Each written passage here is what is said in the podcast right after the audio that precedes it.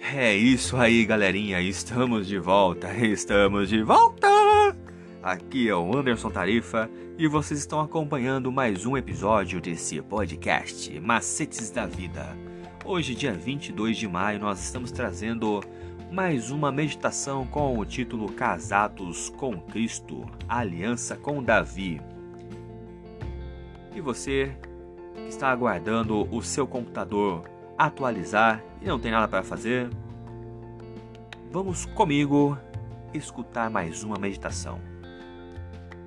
E lá em 2 Samuel 23:5 está escrito: Pois estabeleceu comigo uma aliança eterna, em tudo bem definida e segura. Não me fará ele prosperar toda a minha salvação e toda a minha esperança? E o povo mais uma vez se afastou da vontade de Deus. E assim, como Deus levantou patriarcas como Abraão e profetas como Moisés, Deus estendeu então a sua aliança a um rei. A monarquia em Israel estava em um período inicial, mas já havia largado mal. Saul, o primeiro dos reis entre o povo de Deus, já havia dado provas de que guiaria o povo de Deus em direção à apostasia nacional. E Davi foi o homem segundo o coração de Deus, o escolhido para suceder Saul. A ele Deus fez uma promessa irrevogável: a sua casa e o seu reino serão firmados para sempre diante de mim.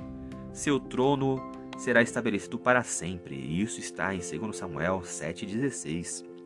E a promessa feita a Davi, em essência, é a mesma promessa feita no Éden para o primeiro casal e para Abraão no seu chamado, um descendente que modificaria o rumo das coisas. Depois de milênios de expectativa, a promessa de Gênesis ainda não havia se concretizado, mas de qualquer forma, à medida que o tempo passava, Deus fazia questão de deixar mais pistas sobre a identidade do descendente.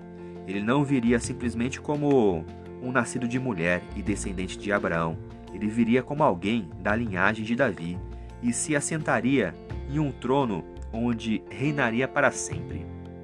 E é interessante que no Evangelho, Mateus fez questão de ligar o nascimento do Messias com a promessa do filho de Davi, que estabeleceria seu trono. Na descrição da genealogia de Cristo, ele mencionou três blocos de 14 gerações entre Davi e Jesus. Significativamente, assim como os algarismos romanos representam tanto número quanto letra, as letras hebraicas também. E, curiosamente, o nome Davi em letras hebraicas tem como resultado da soma das letras o número 14. Em outras palavras, Mateus desejava dizer que Jesus é um descendente de Davi triplamente qualificado para ocupar o trono e sustentar a promessa e a aliança. Vamos pensar aqui: nos dias de Davi, ainda não havia se concretizado as promessas de Deus aos patriarcas. Como você lida com a espera das promessas de Deus em sua vida?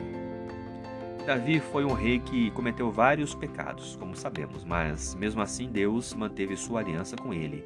Em sua opinião, o que Davi tinha que o tornava próximo de Deus a despeito dos pecados dele.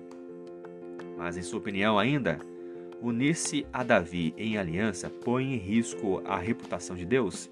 Você acha que Deus se importa com a reputação das pessoas que ele escolhe?